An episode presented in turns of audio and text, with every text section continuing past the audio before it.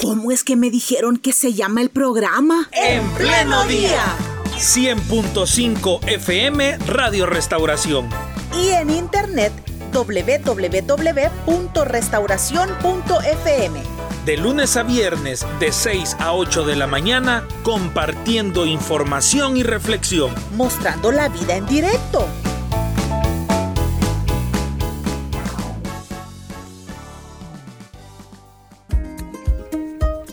Siempre haciendo uso del Internet, hoy queremos darle la bienvenida a Eduardo Escobar, él es director de Acción Ciudadana. Oigan, recientemente va saliendo una entrevista y ya toma nuestra entrevista. Muchas gracias, Eduardo, buenos días. Gracias por estar nuevamente en Radio Restauración.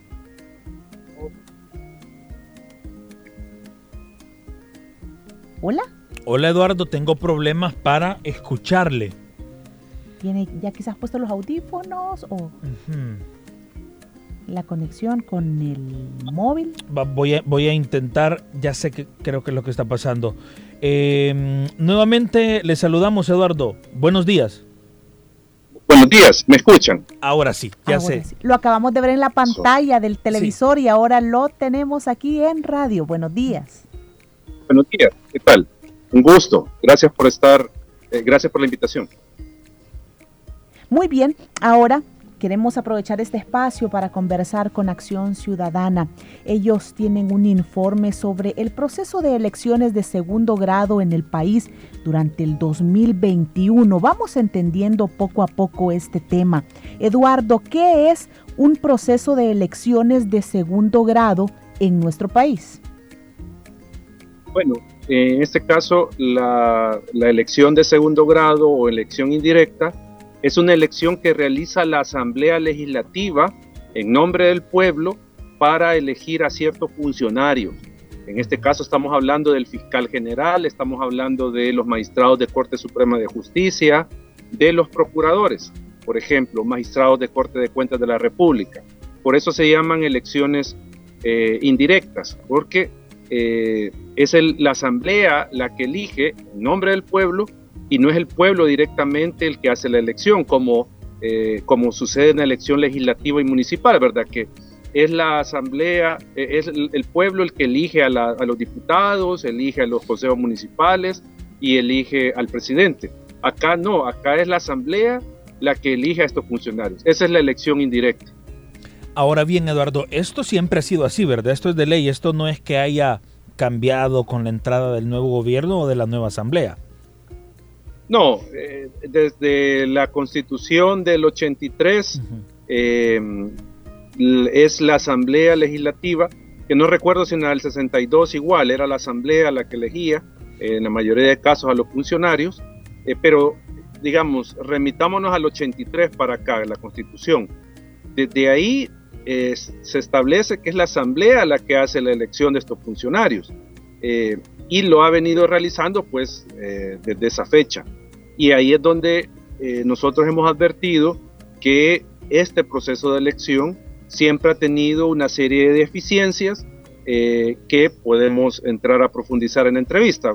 Y eso es lo que nosotros hacemos como organización, monitorear esos procesos a efectos de determinar alguna deficiencia para mejorar la elección y garantizarle a la gente que se elijan buenos funcionarios eh, para eh, estos cargos.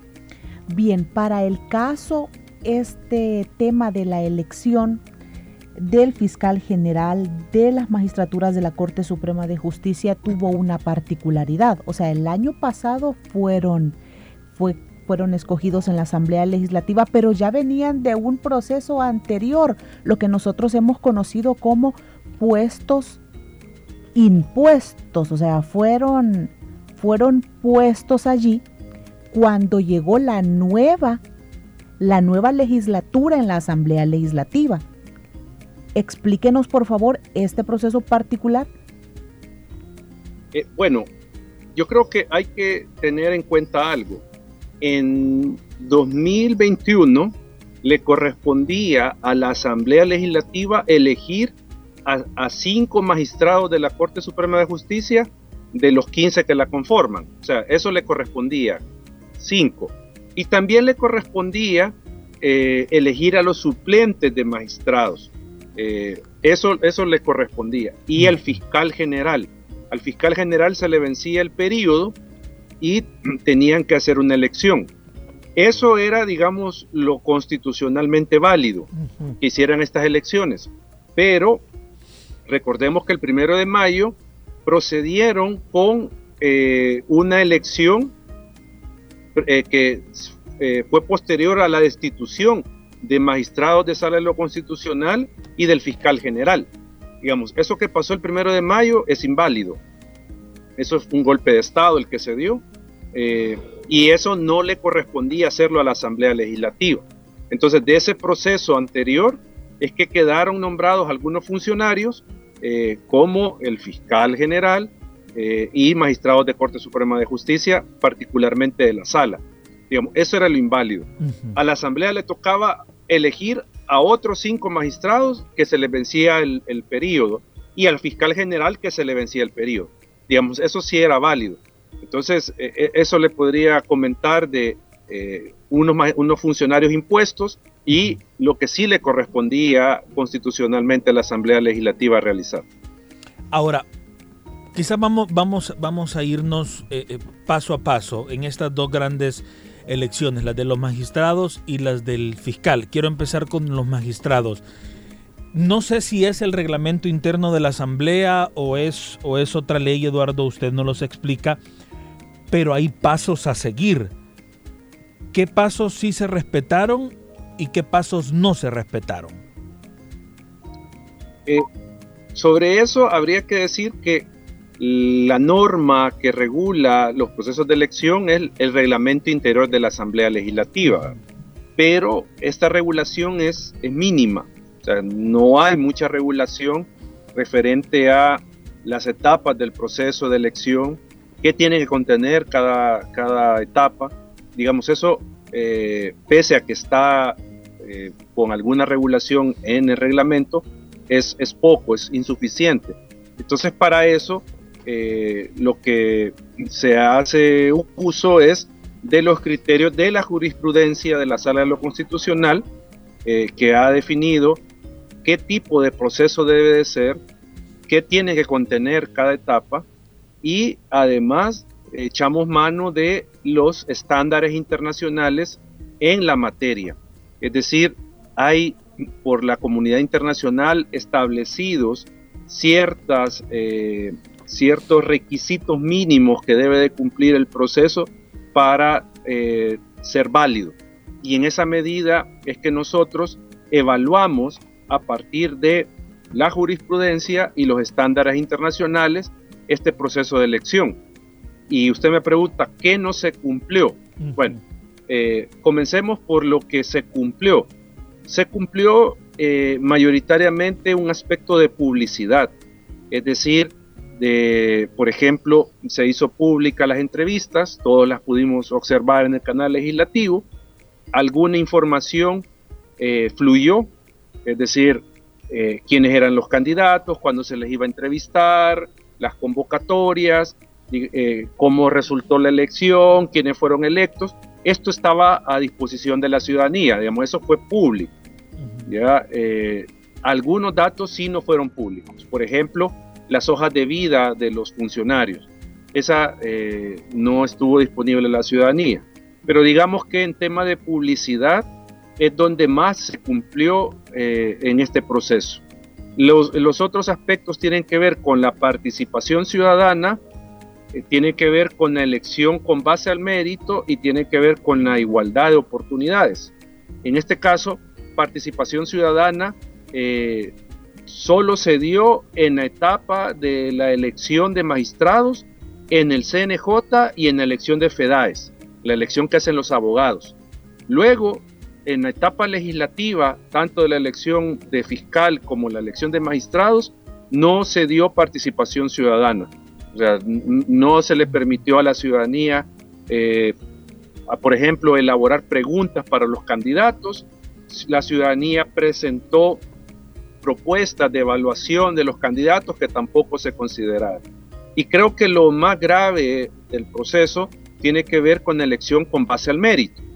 Eh, en este caso no se realizó eh, siguiendo este estándar internacional la elección. ¿Por qué? Porque no se estableció un perfil, no se establecieron criterios de evaluación y por lo tanto no podemos decir que eh, la elección eh, terminó con escogiendo a una persona idónea para ocupar estos cargos. ¿Y por qué decimos esto? Porque si no se evaluaron los perfiles, si no se compararon, si no se sacaron las fortalezas, debilidades de las personas que se postularon, no podemos decir que se eligió al, mejor, la mejor persona. Entonces, eh, digamos, ese es un, principal, uno de los principales problemas que nosotros vemos, que no tenemos la certeza de que estos procesos eh, nos dejaron a los mejores funcionarios eh, para estos cargos. ¿Y es válido cuando se dice entonces que fueron elecciones impuestas?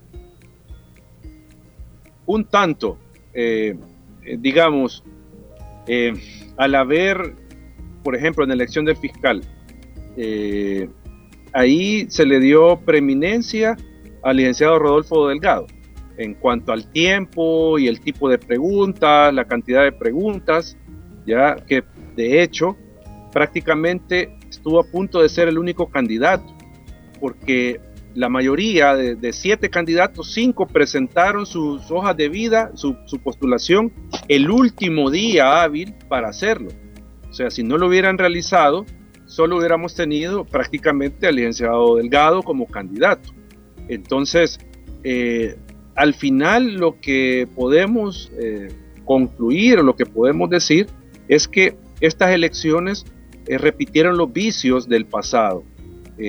Eh, elegir a funcionarios sin un criterio claro definido, más por conveniencia política que por otras razones.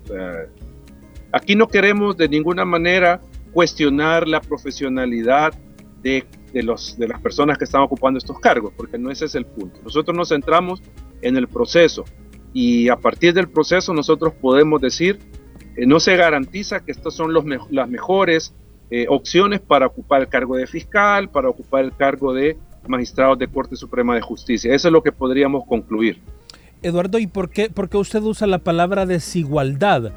En el, yo sé que eh, todas estas entrevistas fueron públicas eh, pero también debemos ser sinceros que la población salvadoreña, aunque tenemos el canal legislativo, no tenemos la educación de sintonizar, eh, ver qué preguntas se les hacen, etc. Entonces quizás no tengamos las herramientas como ustedes organizaciones para determinar por qué la competencia fue desigual. Por eso le preguntaba. Eh, perdón, este, nosotros, voy a poner un caso monitoreamos el tiempo que se le otorgó a cada candidato en la elección de fiscal general. Eh, encontramos que al licenciado Rodolfo Delgado se le dio más de una hora en su entrevista. Se le hicieron más de 20 preguntas. Pero tenemos candidatos que su entrevista duró 15 minutos, 18 minutos, 20 minutos. Se les hicieron tres o cuatro preguntas tenemos candidatos que se le hicieron dos preguntas, por ejemplo. Entonces, eh, no se le dio el mismo tratamiento a estas personas en entrevista. O sea, diferente es que usted tenga, digamos, elaborado un perfil para evaluar si esta persona que está siendo entrevistada encaja en este perfil o cuánto encaja en el perfil. Y usted tenga una batería de preguntas eh, que usted va a realizar por igual a todos, buscando indagar si esta persona es idónea o no. Eh, ahí, si estuviera eso configurado de esta manera, usted ya sabe, como aspirante, a qué atenerse. O sea, usted dice, eh, bueno, esto es lo que buscan, tal vez yo no lo tengo o tal vez sí lo tengo, etcétera. yo sé que me van a preguntar como candidato. Eso, que todos los candidatos tengan la certeza de esa situación, configura un proceso donde podemos decir que se les trató por igual a todos. Pero si usted va a un proceso sin saber cuál es el perfil que está buscando la, Asamblea Legislativa, sin conocer eh, cómo lo van a evaluar porque no se sabe cómo los evaluaron, sin tener, digamos, un, un proceso de entrevista donde se me trate por igual, entonces no podemos decir que estamos ante un proceso que generó condiciones de igualdad. Por eso nosotros mencionábamos ciertas desigualdades en el proceso.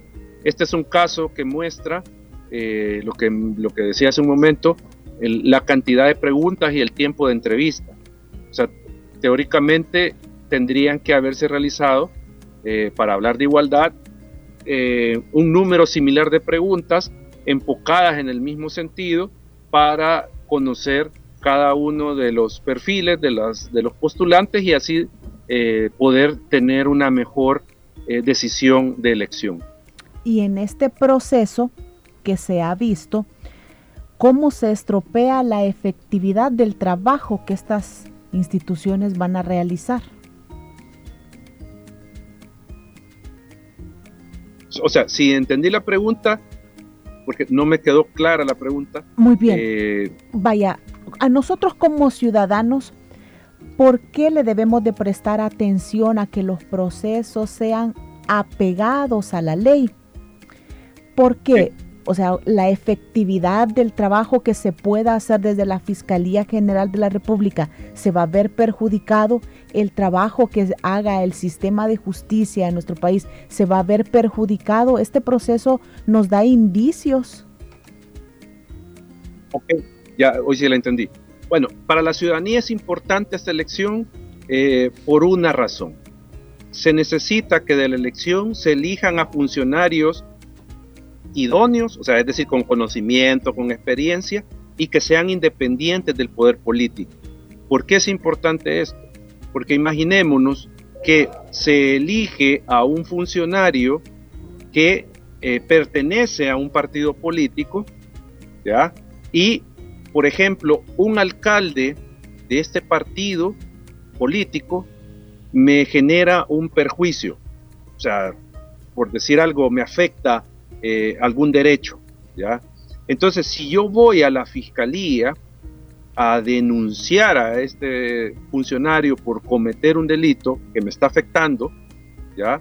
Si el, si el fiscal es afín a este partido, no es independiente, él no va a procesar mi denuncia, él no lo va a hacer. Entonces yo como ciudadano me voy a ver afectado en mi derecho porque el funcionario que tiene que investigar el delito y llevar a juicio a este alcalde que me está afectando es del mismo partido, es afín al partido. Entonces, quien sale afectado es el ciudadano. Por eso es que deben de interesarse los ciudadanos en esta elección. Pongamos un caso. Eh, alguna autoridad, eh, ponía yo el caso de, de un alcalde. Imaginémonos que un alcalde eh, me cierra indebidamente mi negocio en el municipio, me lo cierra, alegando que yo violé el código municipal, que yo violé ordenanzas, etc. Entonces, eh, y, lo que pasa es que probablemente este funcionario eh, está actuando de forma ilegal solo por afectarme a mí, ¿ya? Yo voy y lo denuncio a la fiscalía porque estuviera cometiendo un delito el fiscal no va a proceder contra ese alcalde porque es del partido. ¿ya? Entonces, por eso es necesario y por eso es importante que la ciudadanía esté pendiente de estos procesos para garantizar, para estar observando que eh, se va a elegir un funcionario independiente que no va a estar en función de los intereses de un partido ni del gobierno, sino que los intereses de la gente. Eso es, digamos, el caso. Por ejemplo, ¿Por qué importa la elección de los magistrados de Corte Suprema de Justicia? Ah, mire, los magistrados también tienen que ver con el tema de investigar corrupción. Cada funcionario público tiene que entregar su declaración de patrimonio a la Corte Suprema de Justicia. Es decir, yo ahí doy cuenta de cuáles son mis ingresos, cuántas casas tengo, cuántas cuentas de ahorros, cuántos carros, cuántas inversiones, etc. ¿Para qué lo hago?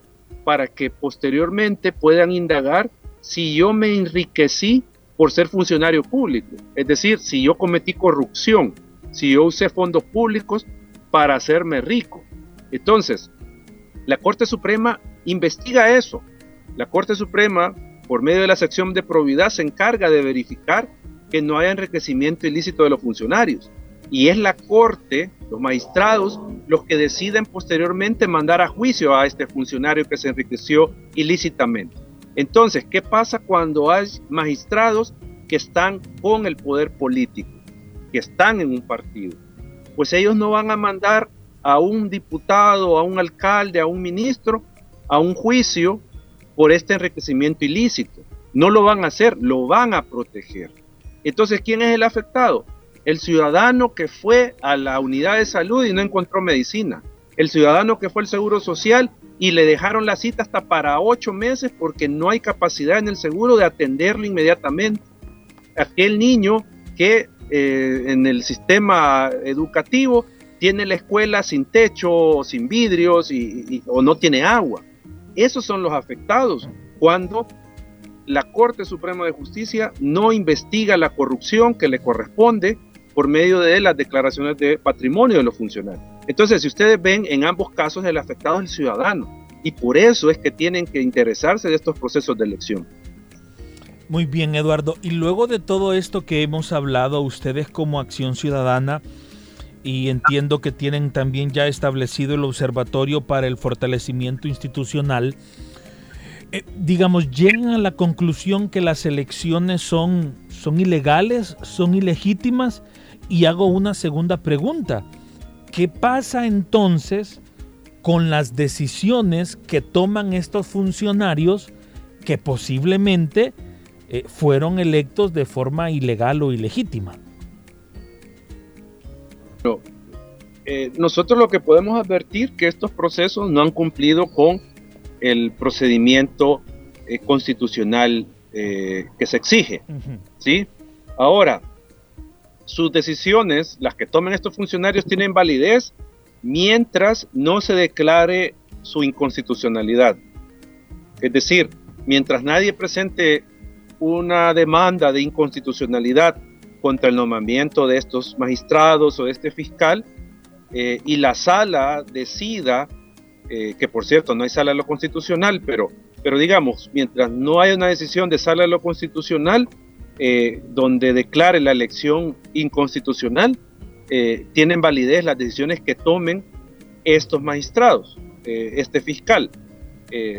eso podría contestar sobre, con esa pregunta. Bueno, pregunta uno de nuestros oyentes a través del WhatsApp, o sea, ¿cuál era la diferencia?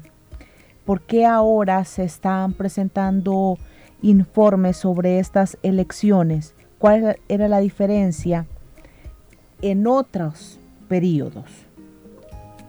Bueno, desde sociedad civil, desde hace más de 10 años, se están monitoreando estas elecciones y se han creado informes se han hecho pronunciamientos, se han hecho análisis de las deficiencias de los procesos de elección. O sea, no es hasta ahora que se está haciendo esto. Lo que pasa es que mucha ciudadanía antes no le ponía atención a estos temas, no conocía estos temas, no escuchaba estos temas. Y por eso es que ahora dicen que, ¿cuál es el interés ahora? Siempre sociedad civil ha tenido este interés, como le digo, en nuestro caso particular, eh, en mi caso particular, mejor dicho, yo tengo de estar en estos temas más de, más de 10 años, de estar viendo estas elecciones. Ya, entonces, eh, no es nuevo. Sociedad civil le ha puesto interés desde hace años a este tema de la elección de funcionarios. Eduardo, ¿puede explicarnos qué significa la palabra baremo y qué tiene que ver con lo que, con lo que hemos hablado? Bueno, el baremo es simplemente un instrumento de de evaluación y de calificación de eh, los perfiles de las personas. Eh, voy a poner un ejemplo para que los oyentes entiendan un poco más esto del baremo. Eh, por ejemplo, lo que, para lo que nos ayuda el baremo es para puntuar, para calificar a las personas que se postulan. por ejemplo, yo soy juez eh, con cinco años de experiencia, ¿sí? Pero se postula un juez que tiene 15 años de experiencia, por ejemplo. Eh, yo solo he estado en juzgados eh, de paz. El otro juez ha sido magistrado de eh, Cámara, por ejemplo, que es un nivel superior. Entonces, si uno ve, eh, el, otro candidato tiene más experiencia que yo y ha tenido cargos de mayor relevancia que yo. Entonces, el baremo para lo que nos sirve es para darle una puntuación a cada candidato según su experiencia y según eh, su conocimiento, según eh, en este caso eh, su relevancia, la relevancia de sus cargos anteriores. Para eso sirve, digamos, el baremo, porque no es la misma experiencia la que puede tener alguien que ha estado en cargos de mayor responsabilidad durante más tiempo que otra persona que no. Entonces, por eso es que nosotros utilizamos eh, esta herramienta y la proponemos que se utilice en la Asamblea Legislativa para hacer estas mediciones. Eh, porque no es lo mismo, por ejemplo, una persona que solo tiene licenciatura en ciencias jurídicas, por ejemplo, que es abogado, a una persona que tiene un doctorado, eh, por ejemplo, para el caso de fiscal, un doctorado en derecho penal, derecho procesal, penal, por mencionar un caso. Entonces, el baremo lo que nos permite es hacer esas diferencias y ponderar o calificar de mejor forma a cada una de las personas que se postulan. Bueno, y de aquí en adelante, entonces, ya con esta información, ¿qué le queda a la ciudadanía? Bueno, yo creo que a la ciudadanía le queda siempre eh, la posibilidad de exigirle a sus funcionarios que hagan una buena elección de, estos cargos. Eh, es decir, la ciudadanía tiene que saber que si hay una mala elección, el que va a salir afectado en el corto o mediano plazo va a ser, van a ser ellos. El ciudadano es el que va a salir afectado. Entonces, por lo tanto, lo que le queda a la ciudadanía es asamblea, cúmplame con lo que prometió. Usted me dijo que iba a cambiar las cosas, que iba a ser mejores elecciones de funcionarios, entonces hágalas. Elija a las personas que eh, se desempeñen mejor en estos cargos y que nos garanticen justicia, que nos garanticen que se va a investigar eficientemente el delito. Este año, Eduardo, ¿hay elección de, funcionarios de segundo grado? Sí, eh, va a haber también eh, elección de procurador general y del Tribunal de Ética Gubernamental. Esas elecciones corresponden eh, para este año. Bueno, ya estar también vigilantes de lo que de lo que pueda suceder. Bueno, de hecho esta semana creo que la actual procuradora general ya fue a dejar la documentación eh, para reelegirse al cargo y creo que hubo una, una persona más. Ojalá que en estas elecciones sí se, se cumplan con los criterios que hemos platicado en esta entrevista. Ahí tenemos la posibilidad, Eduardo, de poder obtener estos resultados del, estudio que, ustedes realizaron para leerlo con mayor detenimiento aquellos que estén interesados. Claro, eh, lo pueden hacer por, por dos vías. Una, eh, ingresen al sitio web de Acción Ciudadana, pongan así Acción Ciudadana El Salvador en el buscador y eh, van a encontrar una sección donde dice observatorio ahí busquen donde dice publicaciones y van a encontrar el informe, lo pueden descargar, lo pueden, lo pueden leer en línea o lo pueden descargar. Y la otra opción es que se metan a las redes sociales de Acción Ciudadana, eh, al Twitter, al Facebook, y ahí están, hay publicaciones donde están los enlaces para descargar directamente eh, los informes. Por esa vía lo pueden, lo pueden encontrar. Muy bien, gracias por haber estado con nosotros en esta mañana. No, gracias a ustedes. Muy bien, hemos, hemos conversado con Eduardo Escobar, parte de la organización Acción Ciudadana, y hemos platicado acerca de eh, esta investigación, este ejercicio que se hizo de eh, poder medir cómo estuvo el funcionamiento de la Asamblea Legislativa para la elección de cargos de segundo grado. Muy bien, usted puede escuchar otra vez esta entrevista, puede ir a la fanpage de En Pleno Día, allí queda esta entrevista y más adelante a través del SoundCloud para irle prestando atención, ¿verdad? Si se nos escapó algún detalle, porque estoy leyendo a un par de preguntas que ya habían sido contestadas durante el proceso de la entrevista, entonces usted puede volver a escucharla. Gracias por habernos acompañado. Si Dios lo permite, nos encontramos el día de mañana.